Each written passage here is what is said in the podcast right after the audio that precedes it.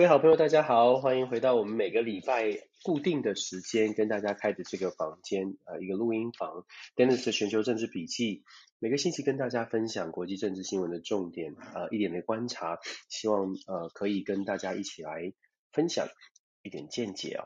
我们这个礼拜谈什么呢？其实这个礼拜，我想大概所有的朋友都关注到我们的美，在美国的这个总统拜登又有新的发言。啊，引起了不少的讨论哦，所以这个星期想跟大家先从美国拜登啊挺台湾的事情先开始谈起，接下来我们来谈一下中国的这个军备的扩张，所谓的超高速音速的导弹，美国是不是真的很担心？再来我们谈一下亚洲，我们最近的这个军备扩张哦，其实大家可能关注到美国，关注到呃中国大陆，可是不知道大家有没有注意到日本跟韩国还有北。韩国所谓的韩朝鲜半岛、南北韩都在这个努力的扩张军备，不晓得大家有没有注意到？那有我们来谈一下。最近整个东北、整个亚太、亚太地区的一些军事的呃扩张的情况，也不晓得大家有没有注意到这个新呃最近这两个礼拜呢，俄罗斯开始对于亚洲事务有比较多的发言，尤其是普丁甚至自己讲说中国大陆有太多的手段哦，这点我可以跟大家分享。再来我们会谈一下中国大陆在这个星期呢，其实中央政治局的会议当中已经决定了十一月十一月八号到十一号是十九大的六中全会。十九届的六中全会即将召开，那他们的讨论主题也出来了，来跟大家分享一下这个十九大的六中全会，它会做出什么样的重要的历史的决议哦？呃，为为什么大为什么值得我们关注？那最后我也会稍微的带一下这个呃呃联呃德国的新政府正在组阁，还没有完全的完没有完全的结果，可是红绿灯的这个联合内阁联合政府大概已经确定了，那。然后呢，如果有 如果可以的话，我也想谈一下这个李云迪。我不知道大家有没有关注到中国大陆李云迪这个知名钢琴家被抓到的这个呃新闻哦。他被抓到不是一个八卦，要谈的当然不是他的八卦新闻，而是谈说哇，这个呃所谓的。间谍或者是社会当中的情报网络，为什么这么的这么的值得关注，或者是为什么可以这么细节的？因为它这个故事很有趣，有朝阳大妈，有人说是朝阳大妈，有人说是世界上比 CIA 还要更严密的情报网，就是在中国大陆的这个所谓的北京这个朝阳大妈情报网哦。如果你看这新闻，确实是觉得嗯很很厉害哦，这种。呃，巷弄当中或者是大楼当中，谁关注到什么，然后赶快回报。我不晓得这种保密防谍、人人有责的这种气氛，以前小的时候有这种宣传的广告，可是现在的社会在台，譬如说在台湾或者在我们所处的社会当中，有没有这么多人会去关注社会上的一些些小小小的不去去特别去秀这种不不平不寻常的不寻常的呃事情，然后赶快的去回报。我想跟大家谈，最后可能谈一下这个。好，我们先从拜登说的话开始哦。拜登其实在这个礼拜为什么这么引发关注呢？是因为拜登他去高喊挺台湾，他怎么挺台湾呢？他是在 CNN 接受 CNN Anderson Cooper，大家如果很呃常常看美国 CNN 电视新闻的话，就知道 Anderson Cooper 在美国是一个非常非常知名的。呃，主播，我个人也非常喜欢，曾经有跟他这次亲身的经呃交这个这个见过这个这个主播，他真的是非常的帅气。哎，那这个 Robert 在 CNN 的这个访问当中，他为拜登做了一个所谓的汤后在美国还是蛮常见的政治人物直接的在一个摄影棚或在一定的场地当中，用这种呃电视媒体转播的方式，他也跟直接跟呃一般的民众一般的民众做交流，然后接讲完话之后呢，接受民众的提问。好了，为什么这么值得关注？台湾其实关注的当然就是关于台湾的问题。其实整场的 town hall meeting 里面讲到非常多关于美国拜登的基础建设的计划，因为这是美国人比较注意的。在国际事件上面呢，最近最热的当然就是美中的紧张。那当然就是美中紧张在处理台湾问题，是不是会有一些分歧？民众提出这个问题，提问的问题是说，如果台湾真的台海发生了战事，美国会不会出兵救援？美国会不会保护台湾？他不是说他没有问这个出兵救援，但他会他问的是会不会保护台湾，会不会 defense 台湾？那拜登总统就直接说会，拜登总统说会的，美国会保护台湾，而且他讲的非常的斩钉截铁。抱歉，讲得非常斩钉截铁，这个跟过去有点不太一样，可是又不太没有那么不太一样，为什么呢？因为拜登总统在今年大概两个多月之前，八月份的时候也讲过类似的话，可是八月份讲出类似的话的时候，马上国务院跟白宫就马上发言说没有没有没有改变，那这一次有什么不同呢？其实没有不同，这就是我们要谈到拜登接下来 Anderson Cooper 因为嗅到了他是非常知名的、之前非常有经验的这个主播，所以 Anderson Cooper 听到了拜登的回应之后，马上追问，因为他就追的追的更精精准了，他就说，那是不是代表美如果台海真的出现了军事的冲突，美国会出兵，美国会真的采取防卫的行动，就是。他的全文的意思是说，会不会代替，就是会不会站在台湾前面哦？意思是这样。那拜登就再次强调一次，他说：“Yes, yes，我们有 commitment。”这个地方这个 commitment 这个字用出来之后，它的争议就真的出现了。为什么说 commitment 出现呢？其实，在八月的时候，上一次拜登总统，我们有人说他失言，有人说他是刻意为之哦。这个当然有不同的解读。为什么说 commitment 这个字出现会比较严重呢？因为拜登在八月的时候，他讲到台湾的问题，他说啊会协助会协防台湾的时候，拜登那个时候讲出 Article Five。什么是 Article Five 呢？Article Five 是指说美国跟其他的国家签署军事同盟、军事协防协议的时候，通常在各那个军事协议当中的第五条。都是明确的点出，如果军事冲突发生，美军会出兵，就是双方都要出兵了。当然，我们这边重重视的是美军会出兵的这个行动，是在 Article Five 里面有明确的呃明确的点出来的。那这个就是所谓的 commitment。那为什么值得关注呢？为什么八月份那一次就引发了轩然大波？因为拜登把当时的北约，当时把北约、韩国、日本，然后他加上台湾。他说这些地方、这些国家，美国都对他们因基于 Article Five 都有这些 commitment。好啦，很显然的，在台湾的我们，我们都知道，一九七九年之前，中美断交之前，确实中呃中华民国跟美国是确实有这个这个共同防御条约的。这个共同防御条约，当然，拜登总统在一九七九年的时候，他已经进入政治圈了，所以有人就说他可能记到了他当年的那个，他一直保持着当年的记忆哦。不论如何，我们这样讲说，commitment 会出现争议，是因为。台湾跟中呃现在的中华民国台湾跟美国是没有这个共同防御条约的，所以是不是有这个 commitment，或者是拜登认定的 commitment 到底是什么？这个 commitment 是派兵协防，还是呃给予军事的支持？一直以来，美国的战略模糊，让大家这个解读的空间就比较比较大一点，比较有弹性。美国的政政治的政治所有的政治人物，两党的政治人物。大概都不太愿意去特别的讲出来，Article Five 也不太愿意去讲说对台湾有这个派兵的这个 commitment。可是拜登这样讲出来了，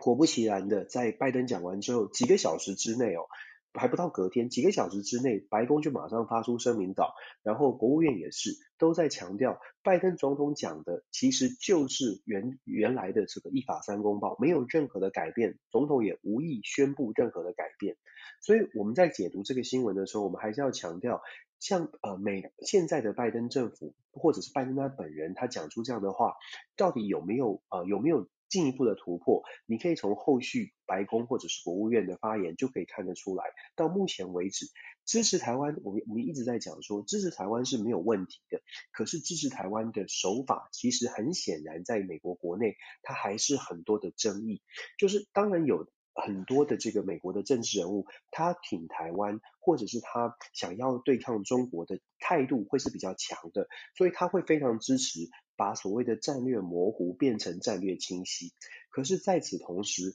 也有很多很多的美国的政治人物，他觉得最符合美国利益的方式，不是出兵支持台湾，而是给予台湾更多的支持。譬如说，在国际舞台上面，怎么样外用外交的手法，用和平的方式，不出兵的方式。减少美国成本的方式来协助台湾，所以其实在美国国内，关于如何帮助台湾，本来就有一些争议。那当然，拜登这样说话呢，当然会造成，当然会造成，就说在美国有引出引出很多的，引发出很多的讨论哦。那我个人还是会觉得说，大家我们看这个新闻的时候，有的时候我们看到，嗯，支持台湾，但但接下来我还会说，支持台湾其实。毫无疑问的，我要再强调，毫无疑问的，美国现在的态度就是要制约中国，同时也会力挺台湾的民主。可是我们要自己要问自己的是，美国力挺台湾民主。那台湾要做什么样的准备？是不是依靠着美国说要力挺台湾民主，我们就觉得很安心了呢？其实啊，就在拜登喊挺挺喊出挺台的呃这个礼拜之间，美国就出现了很多的讨论。就在星期五的时候呢，美国的参议参议员呃两位参议员呢，他们提出什么样的法案呢？他们就提出了台湾 Assure Act，这个跟台湾 Assurance Act 台湾在这个这个确保法案哦。呃，有一点，那名英文的字上面只差一点点哦。这个最新的提案是台湾 Assure Act，跟之前二零二零年川普时代通过的台湾 Assurance Act 不太一样。同样都是支持台湾，可是支持的这个新的提案呢，非常值得大家来思考。因为这个新的提案，它讲的台湾 Assure Act，它讲的是美国要透过各种各样的管道，避免台海发生战争。也就是说，我们在前面讲说，拜登说挺台湾，然后大家可能会觉得，哦，美国要不要来出兵协防台湾？可是你可以看到，美国国会已经嗅到了这个不寻常的美中的紧张关系，真的有可能让美国跟中国发生军事冲突，在台海发生军事冲突。所以，美国的国会议员，这些提案的国会议员都是长期一直都是呃都是。推广说要帮助台湾加入国际组织，要帮助台湾提高人国际能见度的。可是这个时候他提出了法案，法案的内容是说希望透过现在的半官方跟非官方的管道，美国要投入更多的，国会要求美国投入更多的资源来开展对话。半官方跟跟非官方强调的是没有，还是没有官方哦。那重点是要推的推这个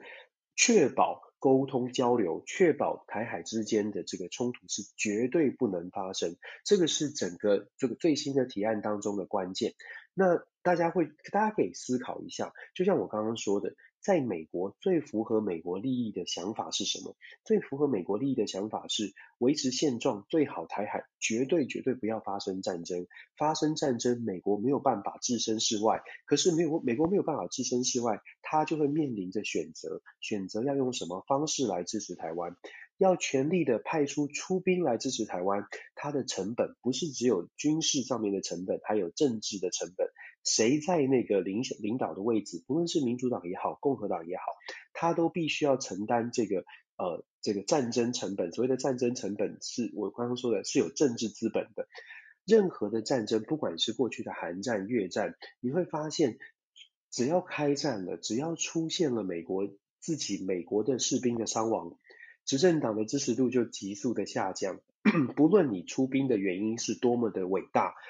正义之战也好啦，什么战争，小布希打了伊拉克，小布希打了这个反恐战争，可是小布希的声望可以从九一之后的百分将近百分之九十急坠到剩下百分之十几。关键就在于说，战争一旦拖长了，只要伤亡出现，资本成本投入太多，美国民意就会开始反转。那任何的政治人物都会去思考。就以美国来说，任何政治人物都会去思考这个战争的成本。这也是为什么我们讲说，现在我们看到的言辞上的支持，这是我们这是毫无疑问的。美方的态度绝对对台湾支持，可是，在行动上，我觉得我们还是要比较关注在台湾自己可以做到什么。所以我跟大家提一提这个礼拜拜登喊的喊出来的支持台湾，接下来国务院的反应，然后再配合参议员提出的台湾确保法案，讲的是要确保。美中台三方有这样的沟通机制，它可能不是官方的，可是美国会全力的促成这样的一个沟通沟通管道开始进行交流。我们也跟大家说过很多次，我觉得最重要的，其实有的时候还是两岸之间是不是能够沟通对话。呃，我也 说了好多次，我觉得就像一九七零年代一样哦，当时。美国非常抗中，非常反对共产党。可是，一九七零年代，民主党就说，真的能跟中国中国打交道的，就是这个非常一一路以来最最抗中的、最反共的尼克森。果不其然，七零年代谁去了中国就是尼克森哦，所以只有尼克森能去中国。那现在是不是只有蔡英文总统能去中国？当然，这是我们这样说啦，就说两岸之间的情势是不是是不是有机会创造出这种气氛？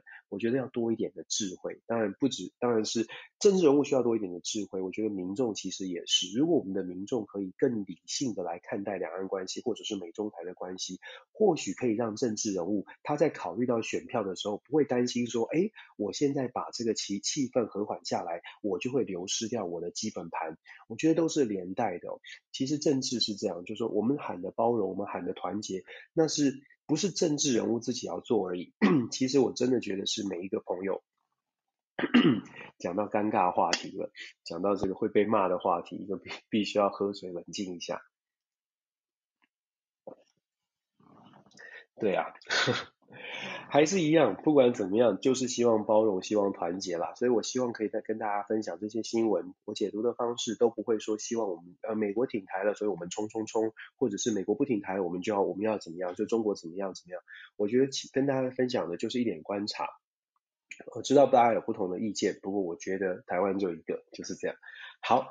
我们就说，呃，其实每个朋友如果愿意更理智的，不管你是你的立场是什么，可是我们看待国际情势，尤其是看待国际新闻，我们可以多一点的理智的话，某种程度可以反映出来，让这个事，让让我们的社会可以稍微的更冷静一点。那也许政治人物就就像我说的，也许政治人物就不用担心会掉票，他们也许就可以表现得更。更更理智一点。其实我一直觉得台湾的蓝绿的政治人物，他们回到家或者是在自己的圈子里面，他们都是理智的。至少我自己以前当记者的时候，呃，就是私下摄影机没有开的时候，所有的政治人物其实都比大家在镜头上、镜头前面看到的更加的理智。不论你看到在镜头上面他们是多么的挺台，多么的挺中华民国，其实他们在私底下镜头一关，他们是可以做朋友，而且他们的说话其实是非常合理的。但是没有办法，有的时候为了要选票，那所这就这也是为什么我们说选民呢？如果大家如果所有的民众啊，大家啦，一般的像我们这种平民百姓，大家可以稍微的稍微的更加了解台湾的真真正的国际上面遇到的一些困境。更团结一点，就会知道我们没有必要在国内自己吵哦。好，下一个话题，下一个题目一样的延续的所谓的军备的竞争，在亚亚太地区，我们有什么样的军事的呃发发生什么样的事情值得关注呢？有一件事情是最近呃，我不知道大家有没有注意，是最近有一个《金融时报》，大概在上个星期吧，《金融时报》就揭露了这个消息，就说中国试射了超高音速的 hypersonic 超高音速的导弹。中国方面呢是出来否认说，哦，这个只是个太空相关的科技，而不是导弹。可是当然了，美国就会说，媒呃媒体就会说，这个科技它将来是一这个科技一旦成功的实验成功，它就有机会可以运用在导弹呐、它就有可能是军事的用途，所以当然就会开始变得比较紧张。不过我还是从这个。比较呃阴暗面，或者是呃权谋面，或者政治角力的程度层层面呢，跟大家来谈一下，有几个巧合哦。怎么说巧合呢？其实这个新新闻是八月十月份的时候搞这个伦呃来英国的金融时报接爆爆料的。英国金融时报爆料说，八月份的时候，中国试射了导弹，试射了这个超高音速的科技哦，成功这个超高音速的科技，可是是十月份才揭露。那有趣的事情，或者是值得关注的是，九月底，大概九月二十几号那个星期呢，美国的雷神公司，雷神公司跟洛克希德大概是大家最耳熟能详的几家美国的军火商哦。美国雷神公司也同步是就被也也宣布了说，在美国，美国也研发出来，也美国是真的研发出来，嗯，跟从国防部的预算，呃，美国空军的要求，雷神公司研发了真正的 hypersonic 飞弹，美国这个部分是真正的飞弹哦。美国研发的这个 hypersonic 的导弹呢，成功的试射，在九月底的时候。可是成功的试射，大家知道，成功的试射下一步就是希望国防预算能够提升，要能够量产，要能够进一步的把这个飞弹能够更精准、更好的研发。所以在九月底的时候提出了这样的一个宣布，说，哎，美国已经成功了，希望接下来的三五年之内，美国在国防的预算上面，尤其是空军，可以愿意投入更多的资源，让雷神或者是相关的军火的公司呢，这个研发的厂商。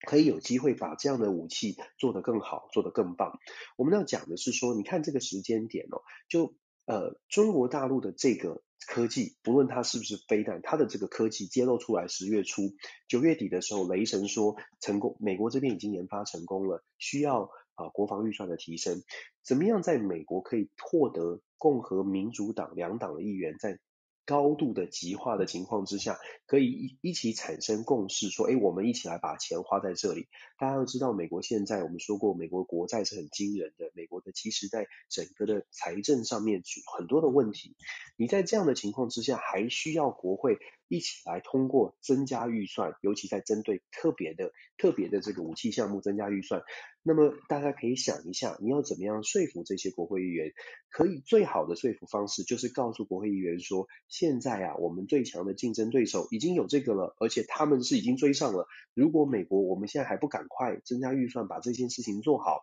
我们就会被超越了。外在的威胁、外在的外在的实呃实力，有这种紧张感，是最能够帮助内部团结的。当外在出现这样的挑战的时候呢，在国会当中，它的阻力就会变小。所以我会解读说，你我觉得看到这个新闻，我看到的是呃，它的这个在美国可能国内的一些政治的角力。当然，我们如果回到纯军事的角度，中国有这样的技术，当然美国会担心。可是有没有像报道所说的一样，说美国很紧张，很紧张，美国什么都不知道，觉得美中国的科技已经追上了？我个人会觉得说，这个这个部分其实我们应该可以打一个问号。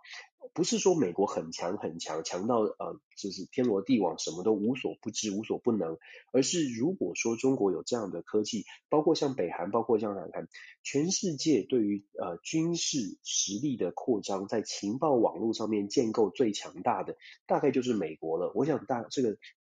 应该是没有什么疑义的。美国对于全球各国的军事的实力，它的掌控，CIA 呃国家情报总监办公室，还有军方的办呃军方的各种的情报网络，其实它建构的是非常的完整。换句话说，如果要真的如同《金融时报》呃报道当中讲说，美国非常的 surprise，不知道发生什么事情，然后觉得中国突然突飞猛进。这样的报道呢，我会我个人会比较存疑，就是美国会不会完全的不知道？那既然要要让美国不知道，报道这样写，我就就像我说的，我会觉得说，他的目的是为了要提升所谓的外在的威胁感哦。包括美国总统拜登在这个礼拜三自己都跳出来，可是他也记者也是问同样的问题，就像我说的，记者问拜登，记者问白宫，记者问呃国防部。都问说美国到底是不是很 surprise？为什么我说我们要看关键字哦？在台湾的媒体可能没有没有特别去注意说 surprise 这个部分，记者都在追问说是不是真的很惊讶？是不是很觉得觉得很 surprise？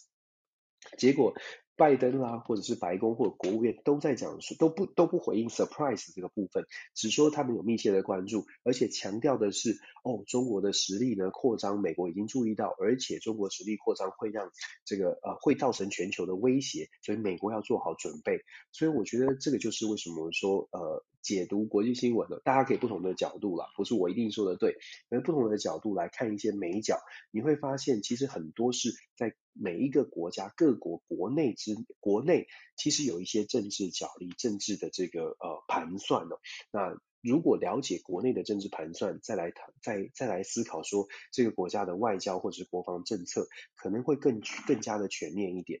就如刚刚我们说的台湾确保法案，同样的都是因为国内其实有不同的意见，所以有不同的展现出不同的呃这个对外的政策。好，我们说完超高速导弹，我们来谈一谈这个超高速导弹，其实不只是在对于呃亚洲来说，当然很紧张啊，中国有这样的一个呃有这样的一个科技，整个亚洲地区哦，我们当然台湾也最近也是一直在采买不少的消息都在都说我们要采买军事的设备。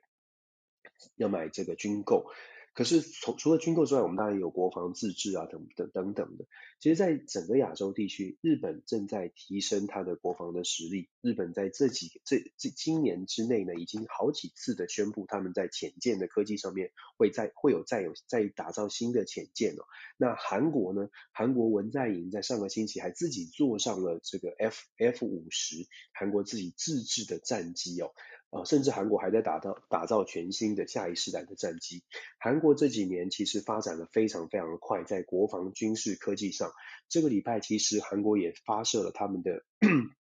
这个世界号他们的这个呃火箭虽然没有完全的成功哦，没有完完全的达到他们最终的目的，可是，在技术上面已经逐渐成熟，这也是不争的事实。所以韩国的媒体基本上是用一个呃部分或者是大部分成功的一个一个这个呃一个结果来形容，它确实也是如此哦。那目前韩国文在寅在韩国在军事的科技上，在火箭的事情呃部分呢，他们是希望说二零二二年可以有下一步的进展，可以再再做一次试试射，到二零二七年的时候可以可以一切。这个进入正轨哦，就是呃发射卫星啦，什么会变成更加的常态性，而且它的成功率也会增高。我们看韩国做试射这个火火箭，然后我们看韩国的军事呃自己打造过全力全全力打造战机，然后我们看到北韩北韩这个礼拜也试射了从舰呃潜舰上面可以射出的这个呃弹道飞弹，这也是新的一种突破。当然它不是。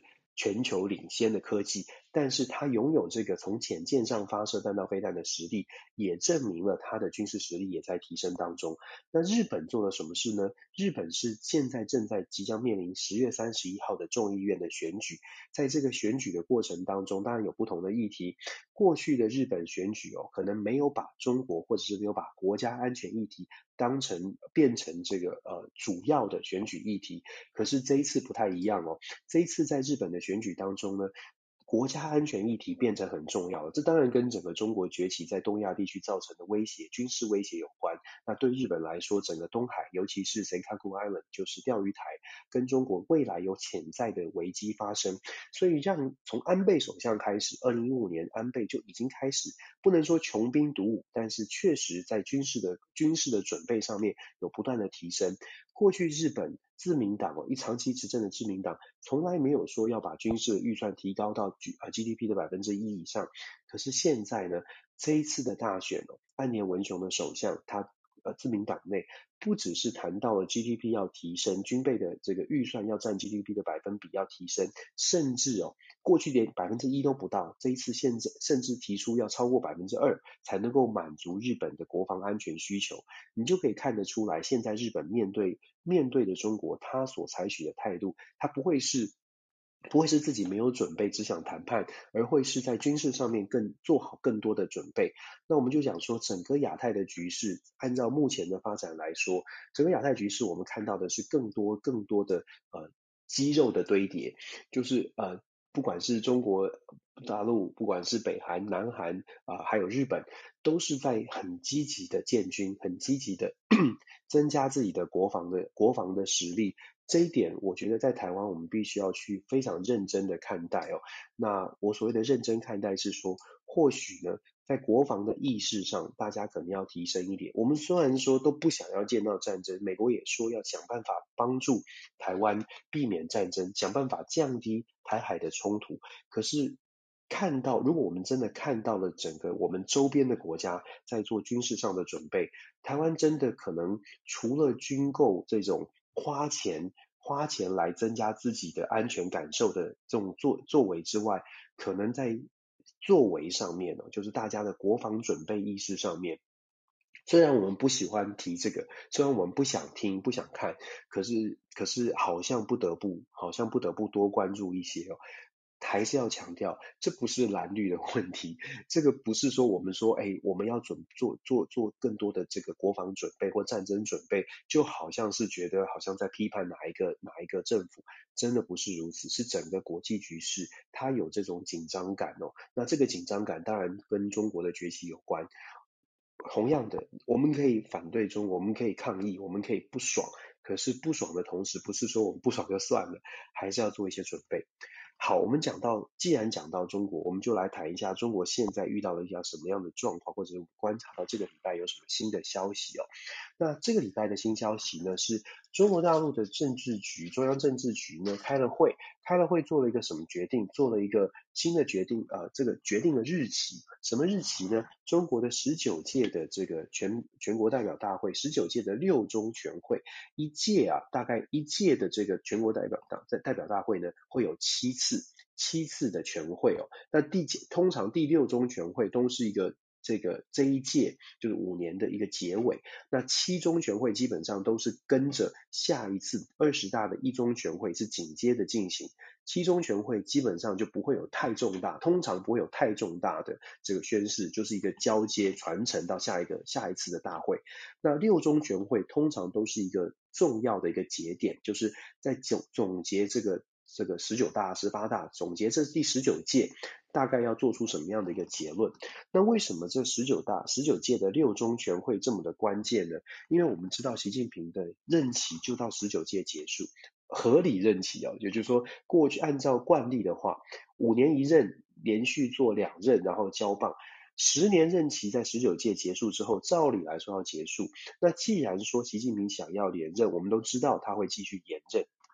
如果要延任的话，在十九届的六中全会，他做出来的这个十九届的总结、政绩的总结，或者是整体发展国家发展的总结，他就必须要有一个定调。定调什么？定调他做得很好啊，定调习近平的表现非常优秀，优秀，所以才有有合理性。可以顺顺利的承接到第三次的第三任的任期，也就是进入到二十届哦，二十届的这个全会上面。所以十九届六中全会，他现在这个礼拜宣布的是十一月八号、九号、八号，十一月八号到十一月十一号要召开十九届的六中全会，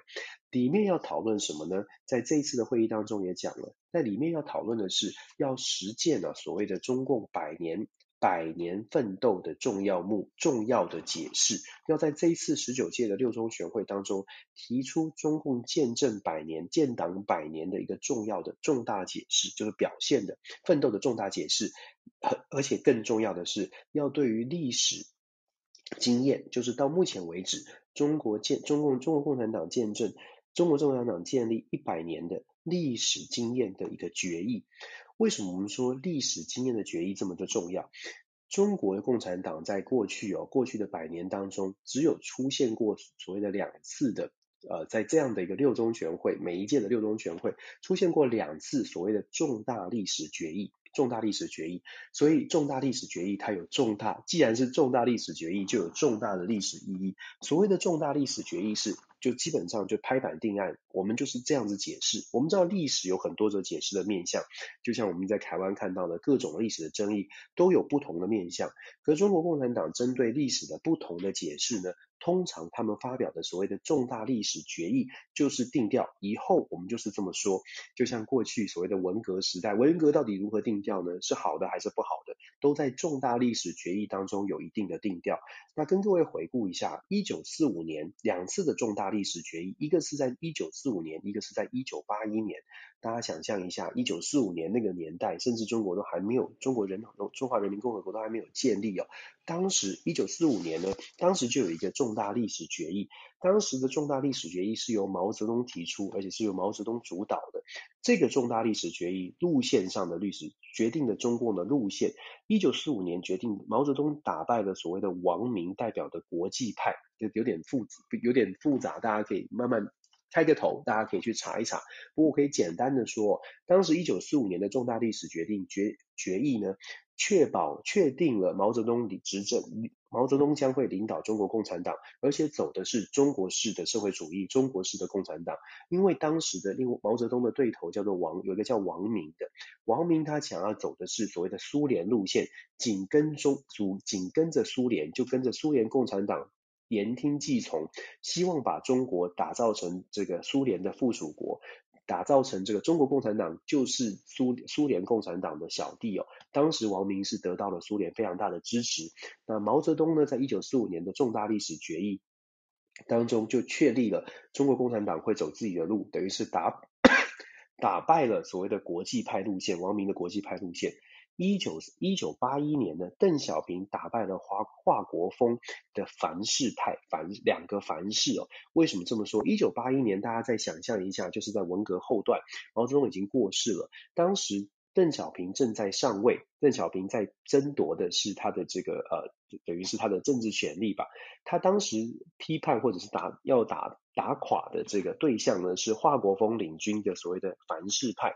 很简单的说，凡是所谓的凡是啊，是指华国锋提华国锋提出了两个凡是，一个凡是呢是凡是毛主席的决策都坚定的拥护，第二个凡是是凡是毛主席的指示呢，都坚定不都始终不渝的遵循，这是两个凡是。华国锋之所以会上任，是因为他延续着毛呃毛泽东呃临走之前的过世之前的这个实力，所以他在共产党内的实力是旧势力。所以当时邓小平上台之后，他希望能够打倒的就是华国锋的毛毛泽东路线。所以一九八一年的重大历史决议，华邓小平出呃胜出，邓小平胜出的结果，就像我们刚刚一开始提到的，稍微提到的。文革到底是好的还是不好的？文革到底如何来解释？就变成了由邓小平来解释。好了，我们说了历为什么说重大历史决议它有重大的意义呢？因为重大历史决议基本上都确定了这个领导人他在中国历中共历史上面是有特殊意义的。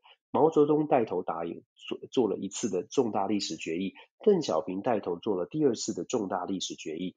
接下来的领导人没有人做重大历史决议，有胡锦涛、江泽民都没有做所谓的重大历史决议。为什么习近平要讨论所谓的重大历史决议呢？很显然的，很多种解释啊，跟大家分享哦。那其中一个解释，有是我自己个人的观察，他之所以要所提出所谓的，当然百年是一个关键的时间点，但是百年的重大历史决议，基本上它传传递的意义是。习近平希望自己的党内的路线或者是历史的定位是跟是跟毛泽东还有邓小平是并驾齐驱的，是高于所谓的胡锦涛跟江泽民。大家想象一下哦，如果中共的领导人，中国的领导人通通都是四星上将的话，习近平想要跃升成为五星上将的等级，要到毛泽东的位阶或者是邓小平的位阶，他必须要有一个特别的地方，必须要有一个重大的宣誓。那当然，以过去的历史来说。能够主导所谓的重大历史决议，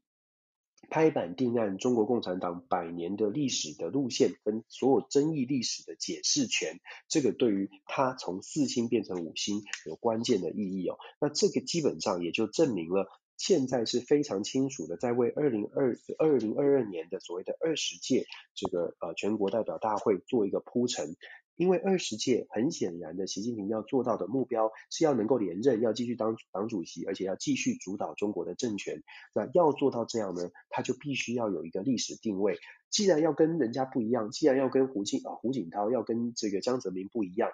因为要有，因为他的地位不一样，他才有资格说，我跟胡锦胡锦涛，我跟江泽民不一样，他们都只能做十年，我要做的更长，因为我是毛主毛主席，我是邓小平这样的等级的领袖。他们都超过了十年，他们都执政超过十年，我的位阶必须要到这等这个等级哦，被大家认同，我的位阶在这个等级，我就可以做超过十年，他的这个合法性，政权的合法性就会出现，这是当然这是他的期待了。可是我们说哦，现在中国大陆遇到的遇到的状况，当然对内他是要做出这样的事情，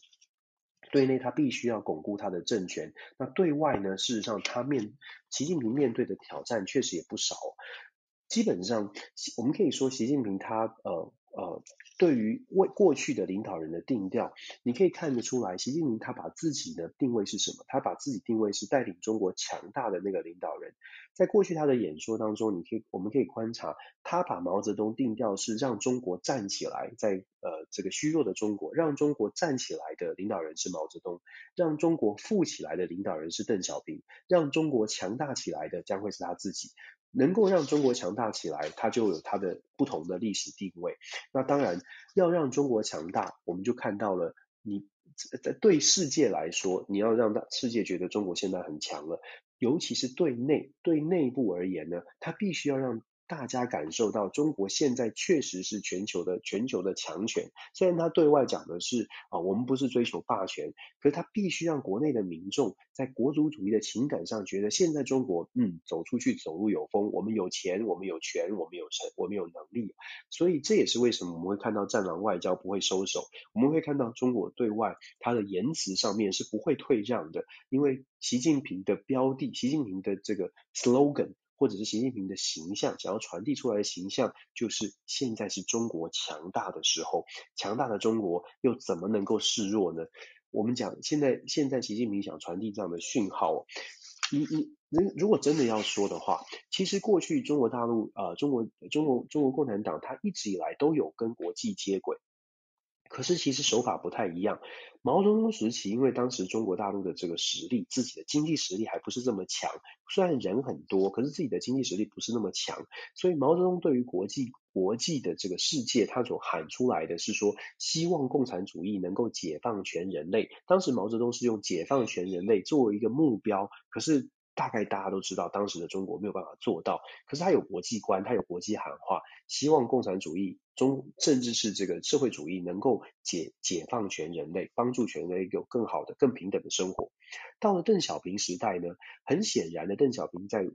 呃，把中国带起来，让中国富起来，作为一个非常务实的，希望中国富起来的同时呢，他其实也有他的国际观。他的国际观当时就是比较低调的，不敲锣打鼓，但是逐渐的去强化中国的实力，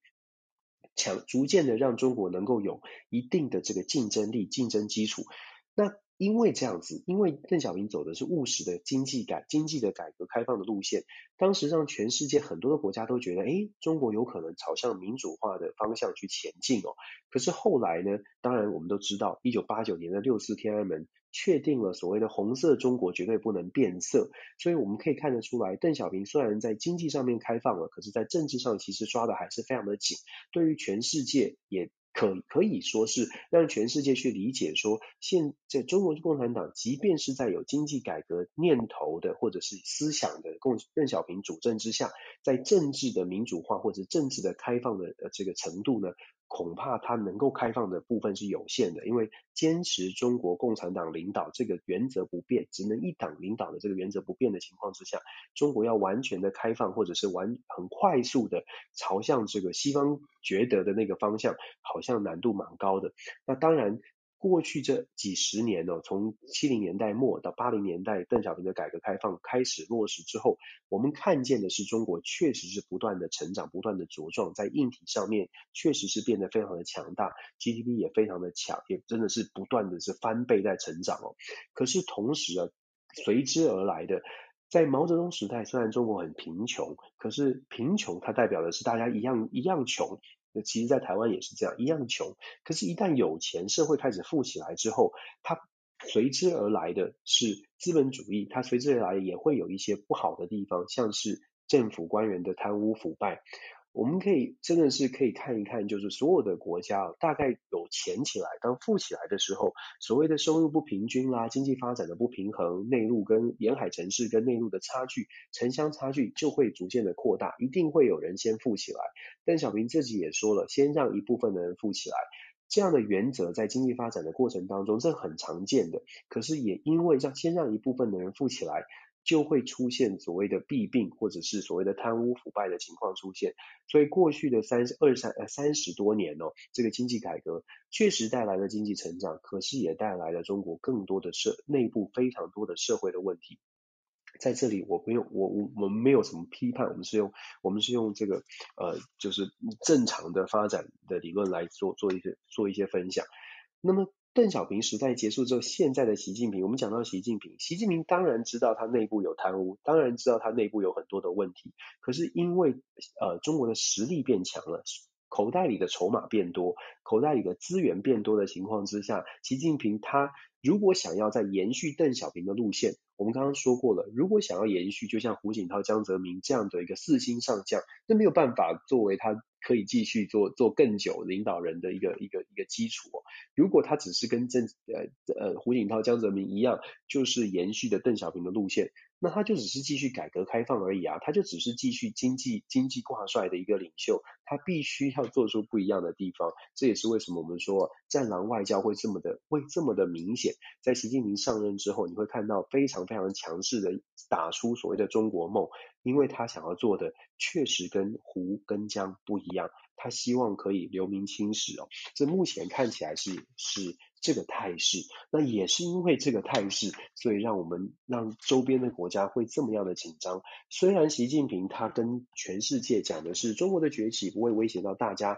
中国的崛起呢是要跟所谓的呃人类共同体或者是人类生命运共同体或生命共同体做做这个作为这样的一个。论述吧，他跟全全世界，尤其是比较发展落后的国家，他强调的是，我们都是人类的命运共同体。可是打出这样的这个这个呃口号吧，或者打出这样的形象，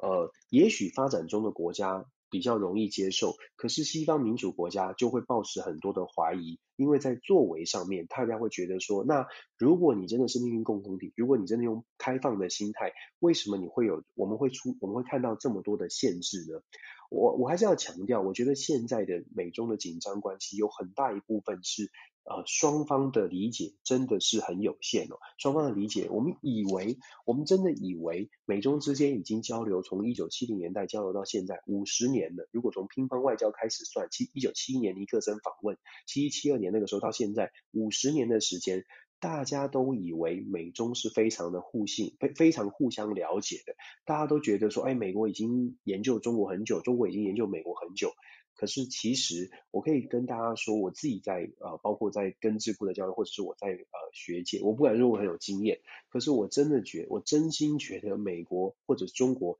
互相的了解是非常有限的。嗯，我们可以从。我们可以从到现在，CIA 都还在积极的招募中文的员工，开始开始在很认真的想说要了解中国国内的所有的风土民情。你可以看得出来，美国对中国过去虽然克林顿时期积极的开放，一直在讲说要把中国透过贸易的关系，把中国带到什么民主的走向民主。这美国人非常期待的事情，觉得这样子就会安全了。美国虽然有这样的期待，可是美国做的事情除了做生意之外，基本上美国没有做太多的事情去了解，去真正的了解中国在想什么。同样的，中国对于美国的态度也是一直。跟就是心态上面，其实某种程度还是抱持着美国就是当当年的那个列强，还是希望可以洗刷百年国耻的这种心态，跟美国交往，跟美国交往是希望做朋友，是希望做生意，而不是真的想要了解这个国家到底在想什么。当然了，我这样的说法呢，一定有一些人说啊，不会啊，有没有看到很多的交流？我觉得还是更广泛的交流吧。我觉得沟通跟交流是我呃我。看到美中的紧张关系，有的时候你会发现，甚至我在开会的时候，我都会想说，呃，这不是所谓的中国专家，或者这个不是所谓的美国专家吗？为什么看到的好像好像跟事实有一点落差？那我觉得这个都要考验智慧啦。但是呃。对，就是 整个大国的政策，大国的政治啊，我们大家在解读的时候，还是要强调，如果连专家学者，包括我自己，可能都有盲点，那更何况是一般的民众在新闻上面看到，哎，好紧张哦，发射飞弹了，好像烟火一样，一直在一直吵来吵去，大家当然会跟着随之起舞，大家当然会很紧张。可是我在这里说，真的，呵 呵这个。高层的或者是所谓的国际政治跟外交，它不会是新闻上面看到的这么的这么的表象，它内它下面有很多的美角，就像我们在看股市一样，而最近好像很喜欢讲股市，我觉得真的是蛮好的比喻。我们在看股市哦。我们在看股市的时候，永远都是看到看到，哎，好像台积电在涨了。然后有一些朋友，像我们这种散户，就会傻傻的就说，新闻报道说什么，我们看这个自由财经或什么财经报道，就在讲说，哎，新闻说这这个前途一这个呃这个半导体一片看好，我们就傻傻的赶快跟进，赶快去抢进，然后就会发现说，哎，原来我们都已经追就被就是被被坑杀，我们的散户，我们都追高然后被坑杀。这就是同样，我觉得看国际新闻也是有异曲同工之妙。当我们看到新闻出来的时候，其实都已经是角力之后的结果，都已经是最后了，都已经是最末端的消息，或者非常浅层的消息。如果因为在表面上看到的国际新闻，觉得哎，现在国际很紧张，或者是看到表面新闻，觉得现在国际很和平，那个那个都好像是散户在看股市消息，其实有很多的内内幕啊，呃，我们看不见。那希望可以透过嗯。比较多、比较冷静的思考，或者是不能说看我啦，就看大看多找一些大家觉得信任的专家学者的分析，来稍微带大家，也许提早的看里面一点点哦，那这样大家比较理呃比可以比较理智一些。好，讲这么多，整个整个亚太的局势呢，最后我再来讲，稍微的往西边移一点点，我们来谈俄罗斯。俄罗斯的普丁最近对于亚太地区很多话很多话要说，而且普丁跟拜登要见面了。大家说，哎，普丁拜登六月份不是有见面吗？那见面之后有什么影响呢？我跟大家说，其实六月份之后，我我不知道大家有没有观察到，我觉得普丁还蛮聪明的。我不知道大家有没有觉得，普丁哎，这个这个领导人在在俄罗斯搞这么久，他在这个北国这个伏特加一直喝哦，其实他没有昏头，他非常的清楚哦。为什么这样说？你看六月份拜登拜登跟普丁见面之后，当时美国就在传出他会会不会学着季辛吉当年操纵乒乓外交的这。策策略哦，季辛吉操纵乒乓外交是为了要联中制俄，因为俄国当时是最强的，美国要打美美国要防堵俄罗斯，啊应该当应该是说当时的苏联要防堵苏联，所以要联中制制苏。可是现在呢，美国看起来是要联俄联俄制中，联俄制中就说要跟普丁一些联手，然后希望俄罗斯跟中国之间的关系不要太紧密，以免将来如果发生什么事，俄罗斯会站在中国这边，一加一就大于二了，发生一。加一大于二的效果对美国来说绝对不是好事，所以如果可以稍稍的切断，不至少俄罗斯跟中国的关系不要这么紧密，事实上对美国是好事，是对对美国是好的。所以在六月份呢、其实俄罗斯的普丁跟拜登见面的时候，就有一点这个味道，要美国要联俄制中。那有什么效果呢？其实我说大家从仔细观察哦，在拜登刚上任的时候，大家不知道有没有注意到，我们看到了很多新闻在讲说俄罗斯的骇客。坏透了！拜登强烈的、强烈的批评俄罗斯不能放任骇客这个胡作非为。三四月的时候你，我们回去查上网查哦，三四月你会看到很多这样的消息，尤其在讲说三四月的时候，美国国务院呢都跳出来说，俄罗斯的骇客严重的影响的美国的安全，美国会针对俄罗斯的骇客做出行动哦。你会看到很多这样的消息。那到六月份见面之后。到六月份见面之后呢，诶，情况有点不太一样了。为什么这么说呢？到六月份见面之后，拜登跟普京见面之后，所谓的骇客的这这个制约，或者所谓的骇客的呃这个这个挑战、这个批判呢，诶，变少了，没有再针对俄罗斯的骇客有什么强强烈的抨击。那接下来呢，我们如果大家还记得的话，美国跟这个梅克尔的见面，梅克尔的毕业旅行，美国跟美德国首相梅克尔见面的时候啊，居然居然同意了这个解禁，就是所谓的北溪二号的能源管线解禁。大家会说那是卖梅克尔面子，可是想一想哦，这个北溪二号是德国跟俄罗斯之间一个很重要的一个一个一个一个这个呃能源的进展哦，对德国跟俄罗斯是最为有利的，所以。我们一方面看到的是，哎，美国对于梅克好像是有个有个毕业礼物一样的，就是说不再制裁德北溪二号相关的建呃建设的公司或建建商，不再制裁相关的人员，那这是美国的承诺，看起来是给德国很好的一个一个礼物。可是其实得利的是谁呢？得利的除了德国之外，别忘了还有俄罗斯啊。俄罗斯也在这个美国解禁当中得利。我们把这些事情放在一起来说，六月份见面谈的是联俄制中，接下来我们说骇客的这个批判跟骇客的制这个限制变少了，不太不太不太强调了。接下来呢，在八月，接下来又在这个北溪二号上面松绑。联俄制中啊，俄罗斯还没有提出什么好处，就已经得到了好处了。我要讲的是说，其实普丁很聪明，他知道美中之间的紧张越来越升温的时候，他自己俄罗斯就有机会有更多的筹码可以要求美国，不能说要求美国，至少是减少美国对他的这种批判。美国就算很讨厌他，可是现在没有时间理他，或者不希望他再再额外节外生枝的跳出来帮帮中国。你再仔细看，其实俄罗斯跟中国呢一样的这些新闻都串得起来。俄罗斯跟中国在拜登跟普丁见面之后，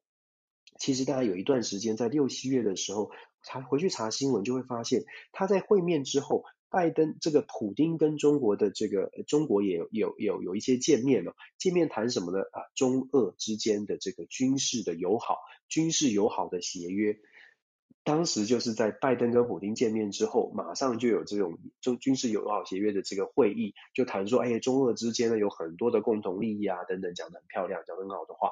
那当时我们的分析就在讲说，现在普京在增加他自己的筹码，希望拜登可以对他更好一点，让他自己变成呃最终的这个鹬蚌相争的渔翁哦，就是旁边得利的渔翁。果不其然，真的就像我们说的，美国现在对俄罗斯基本上态度是稍微的软化，言辞上还是有一些争，有一些这个批评，可是基本上是不太不太去挑战俄罗斯。现在呢，台海之间的紧张局势好像升高了，整个印太战略感觉起来亚洲好像这个红红火火，好像要出生什么大事。普丁就出来说话了。普丁说，之前就说了，呃，两台海的问题呢，中国大陆有很多的方式来解决，不会不需要用到军事。最值得关注的应该是说，这个星期普丁又讲了什么话呢？普丁居然说啊，俄国跟中国、俄罗斯跟中国之间啊，不是盟友，是朋友。这个话是什么意思？我们说。普丁喊话说：“是台海没有不需要用军事啊，你中国有很多的手手段不需要用军事。”接下来，当时他喊话的时候，基本上我们就已经嗅到了这个意思，就是对俄罗斯来说，台湾并不是他的国家利益，他不想要也不需要为了台海的局势。跟中国绑在一起，介入这种无端无端的纷争，所以先画出一个停损点，是已经告诉中国了。诶，你如果把我看成你的朋友哦，你我先说好，我没有要我没有要搞这件事情，我没有在台海的问题上要要帮你打仗，或者是要帮你对抗美国。所以普丁的谈话已经丢出这个讯号，在这个星期应该是星期五还是星期六的时候，最新的消息呢，他又进一步的去解释我们刚刚说的所谓的中俄美中俄友好的这个投这个协协议哦。之前有讲的，好像哎，好像双方很接近，双方很好。可是普丁就讲说，中俄之间不是盟友，是朋友。你看，你看这个，你跟你看普丁真的很厉害，他在这个操作上面，我可以跟中国站在一起啊，但是哎，我们没有这么近哦，我们是朋友，我们不是盟友。盟友是说你出你有什么事，我我得两肋插刀，我不是哦，我没有要为你两肋插刀，我可以帮你说说话，可是我不会。把我自己的国家的军事实力投入进去，普丁释放出这样的讯号，他这个讯号呢，其实也是释放给美国看的。他也告诉美国说，哎，来来来，你继续联俄之中会有效哦，我会愿意帮你哦，我会愿意考虑哦。你看，至少我不会让你一加一大于二，我不会让你面对两个国家。我们说，在军事准备上，美国过去它的军事准备，在冷战时期啊，美国的军事准备，它的大原则大概就是同时可以应付两场大的战争。可是，在军事裁决、加上科技战啊等等时代的演进之后，美国的军事准备事实上已经不再像过去是越。准备面对说一对二的这种大战争，美国的军事准备大概目前是一一对一点五个大国，一对一点五场战役哦，大概现在的军事准备的实力大概是这样，所以把俄罗斯跟中国稍微的切割，至少在任何可能发生军事冲突的这个条件下面，俄罗斯不会跟中国站在一起。对于美国来说，当然是符合美国的利益，这也是为什么我们说所谓的联俄制中，它的目标是在这里，而不是真的要变成。真的有可能，美国也不会这么天真的觉得，哎呀，普丁跟我们拜登总统怎么把酒言欢了，喝个伏特加，两个人就可以变成好朋友，这是不可能发生的事。美国也很务实的，其实大家都在外交上面也会很务实的知道。不是说要变成什么多 close 的盟友，只要你跟你只要你答应我，你不要跟中国在发生所有的事情的时候，不要跟中国紧密的站在一起就可以了。所以我说啊，普丁非常的聪明。那普丁丢出这个讯号之后，我们可以接下来可以看到，他说了，我们是盟友，不是朋友。那对于中国，大家想象一下，如果你是中国的外交部，如果你现在是中国的政执政当局，你会怎么做？你会说，好，算了算了，我们不是我们不是盟友，我们是朋友，朋友也不错。不会的，你当然会想说，我们要想办法让俄罗斯再来说我们是盟友。所以我说啊，俄罗斯现在看看着这个所谓的美国跟中国的竞争呢，它真的是非常，如果如果我们如果我想象的普丁真的是想象普丁这么聪明，他真的是如此这么机巧机巧的话，如果真的是这样的话，他基本上他接下来我们会看到中国也会去跟俄罗斯来拉近关系，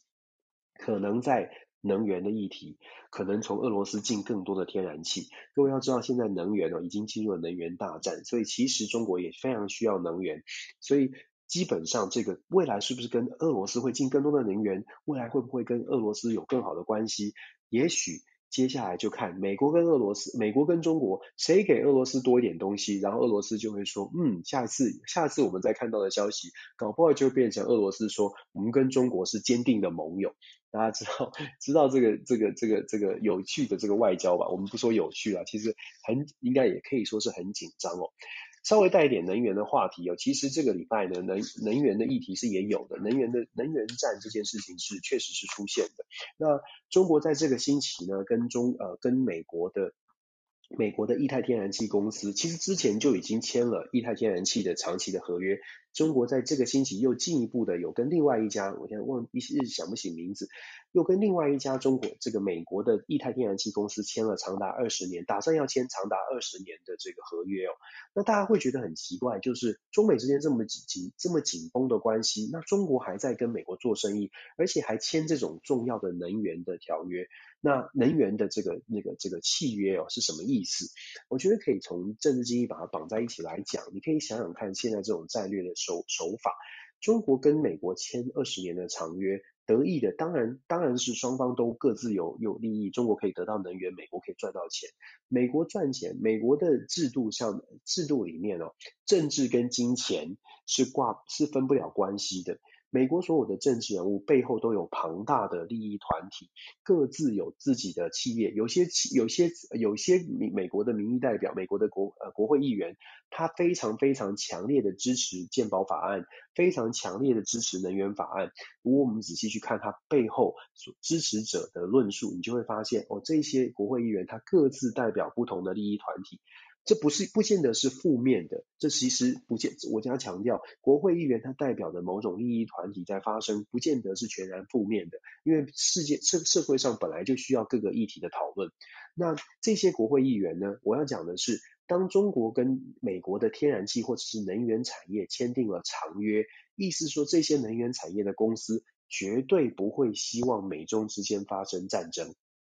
我想大家理解这个意思，理解这个意思就是说。如果这些公司在美国都是大公司，都是都是非常有钱的公司，这些企业绝对会用尽他们的实力的，用尽他们的能够做的事情，避免美中之间发生战争。记得我们刚刚第一则讲的新闻，美国的参议员呃提出所谓的台湾保台湾保证法、台湾确保法案。即这一次的台湾确保法案强调的是，美国要全力的防止台海发生战争，要争取和平。它背后就是，其实就是说，它背后的意思代表的是最符合美国利益的，就是没有战争，继续做生意，继续维持和平，手段不管，但是就是要达到这个目标，这才是符合美国的利益。所以，我们讲到这个所谓的能源的长约哦，一部分的原因可以说。这些企业接下来大概就大概会，我们可以想象，这些企业会全力的确保这个美中之间不会发生真正的军事冲突。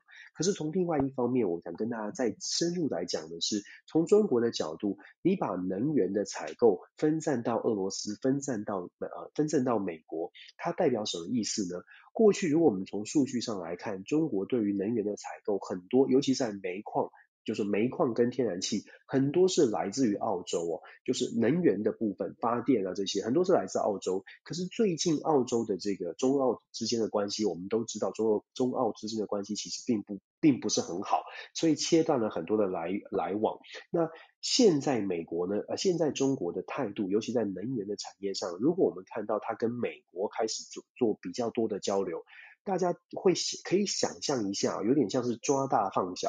中国跟美国不会发生军事冲突，不打算也不想要发生军事冲突。可是中国对于其他相对美相对于美国来说比较小的国家，他可能会最他可能就会有有站在上手的这个想法，就说对俄罗斯对澳洲，我们就我们你你我跟我跟美国啊，我的能源跟美国，我的农产品跟跟乌拉圭，我的很多产业就不跟你澳洲来往了。你澳洲要挺挺美国，你澳洲要反中，没有关系，你就反。那我们中国的策略是，我不跟你做生意，我用这种经济转移的方式，让你感受到压力，让你去调整。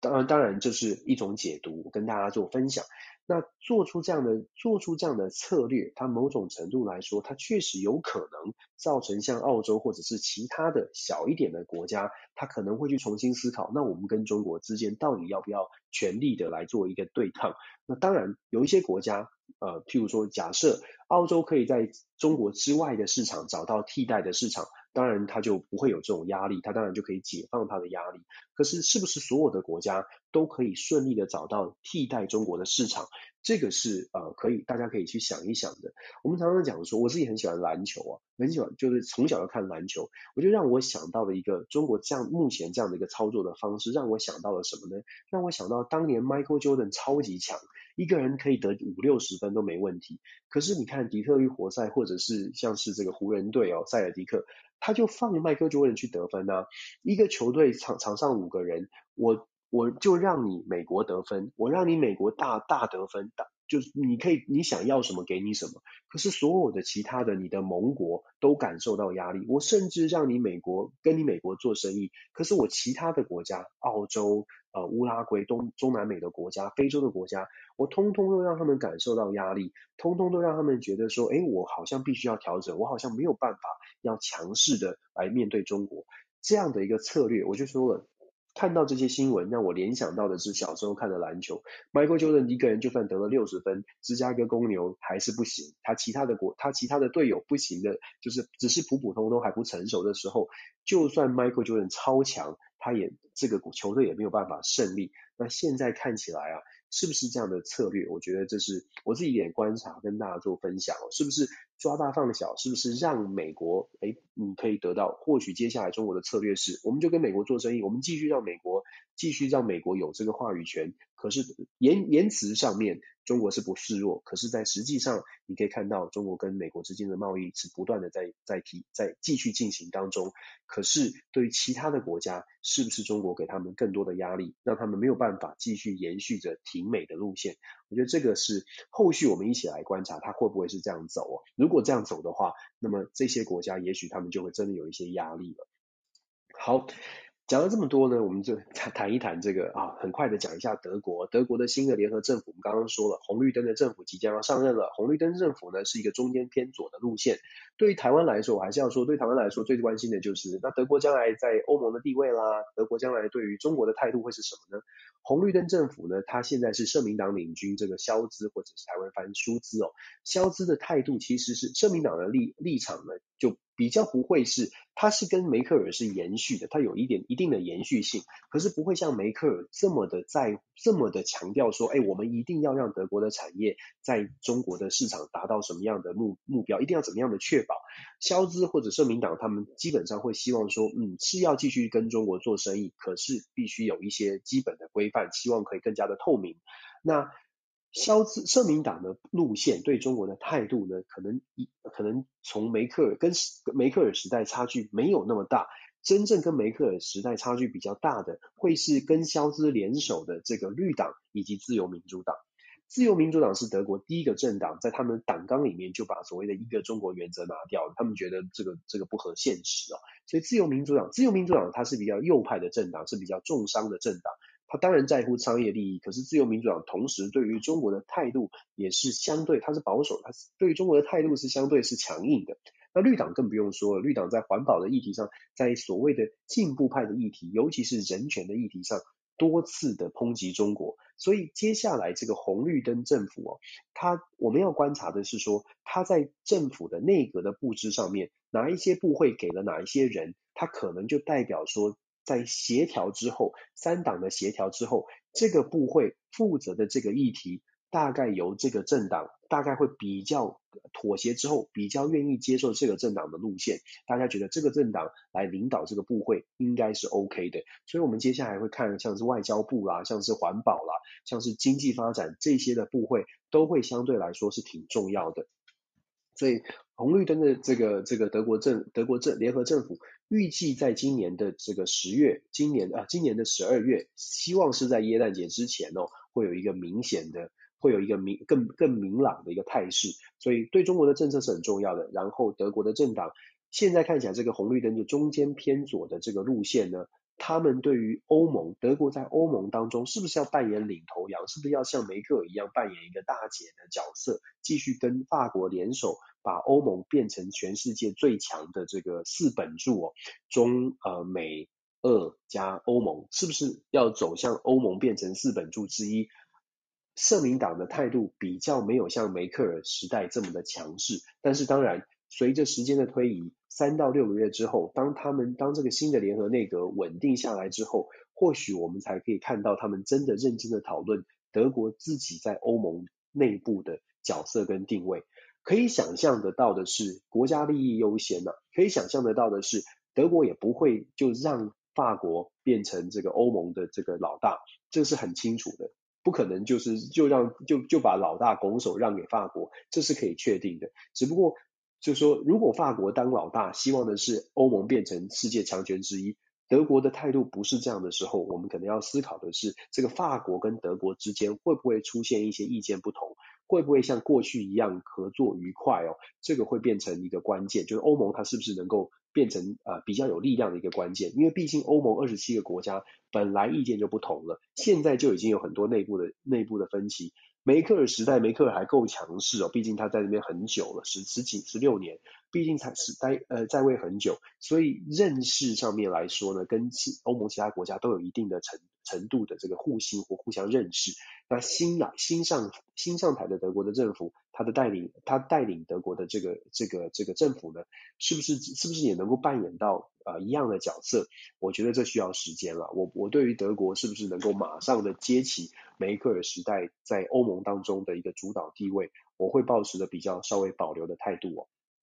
对，那。继续，我们在接下来还会讨论到日本跟韩国的选举，因为日本是十月三十一号，韩国的大选现在也是如火如火如荼，初选正在吵得非常的凶哦，韩国还有一些罢工的问题，啊，这个礼拜大家没有办法一次讲完，不过这有一些延续性，所以下星期还可以再谈。最后我来谈一下这个李云迪，我刚刚又讲了李云迪，我不知道大家有没有关注到李云迪的消息？李云迪是一个中当然中国很有名的钢琴家，那。朝阳大妈去通告说李云迪有有这个去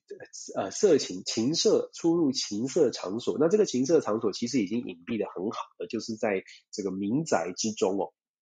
它不是好折凳，但是它确实是藏在这个民宅当中。它藏在民宅当中，怎么被发现呢？说是朝阳大妈、朝阳区的大妈们互相通告，觉得哪里怪怪的。我看到的新闻是说，觉得诶好像朝阳大妈们呢，在每天就看到说这个年轻小伙在这个在这社区里面，在这个大楼里面，好像也不用出去就就就可以上班，然后有人进进出出，他们觉得很奇怪，所以他们就保密防谍的赶快通报，结果就查获了这个李云迪。也真巧，这么多人，这我想他这生意也不可能只有李云迪，当然结果就是李云迪被抓到。不过不论如何啊，我们在讲的是说，中国大陆这个社会，它有它跟我们以前小的时候，我说了，小的时候有常常在墙上有看过，我小的时候了，还曾经就是有什么保密防谍啊、人人有责啊这些，那感觉起来现在中国大陆的社会还是有这样的一个。有这样的一个氛围，大家觉得，哎，这个社社会上有发生什么事情，都要赶快的通报，赶快的来回报。这种人际的网络，或者是这种社会的共识，对于呃，有人就开玩笑说，这个比这个比任何的情报网都来得厉害，因为你所有的事情，大概在街坊当中都逃不出大家的这个这个这个议论，一点点谁穿了什么。都可能会这个传的传的非常的快速，哪一家又发生了什么事情？哪一家小孩呃考考到什么大学啊什么的？我小时候好像小时候好像比较多这样的，就是说比较这样多这样的事情，但是那都那是非常善意的，就是大家都很热情情关心谁家的孩子，谁家的小孩，每个我们在台湾的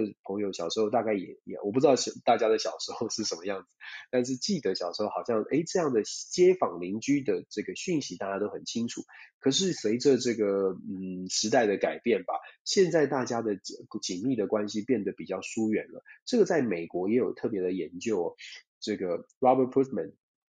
哈佛大学非常知名的学者，他好早以前好几年前发表了呃一本书，叫做《Bowling Alone》，就是独自打保龄球。他所呈现的或者是。呃，研究的就是说，美国的社会好像以前是比较紧密的，社会的人际网络是很是很紧密的。当社会人际网络紧密的时候呢，它连带的也让社会资本是很高的。所谓的社会资本是这些这些资讯。现在的时代是数位化的时代，就媒体是 social media 上面大数据很多。可是以前传统的时代不需要大数据，可是你你总是知道李大妈、王大婶他们家发生什么事情。这是当时传统式的老派的所谓的社社会资本。你要得到什么消息，你不需要上网，你不需要 Google，你只要去敲隔壁的门，你可能就可以得到一些消息哦。那哪一种是更加的紧密？哪一种哪一种它的效果更大呢？我觉得这个是在我看李云迪的新闻的时候突然想到的，所谓的社会资本。如果说朝阳大妈她的人际网络有这么厉害，眼线布线成这样，这个情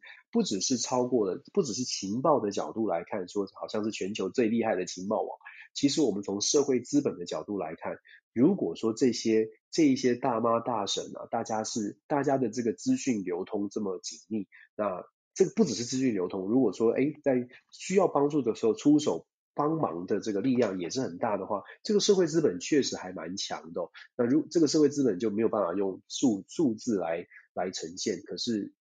有这样社会资本的社会。呃，确实它，它有一定的力量，它有一定的力量。这是我突然这个有感而发的，突然想到，想起了小时候，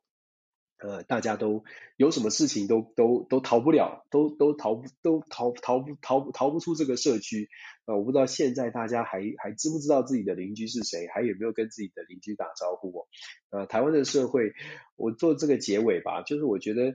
真的台湾的社会哦，在网络的时代哦。包括我自己最近的一些感受，就觉得说，在网络的时代，大家都没有机会真的认识别人，就是就是用猜测的，透过网络，透过 YouTube 的影片，透过声音猜测这个人大概是什么样子。就像大家在听我说话的时候，Dennis 到底是什么样子？是 Dennis 说他喜欢喝分解茶，对不对？喜欢吃义美的夹心饼干，这个人到底是什么样的一个特特殊的存在？一边要增胖，一边又要减肥，多么矛盾！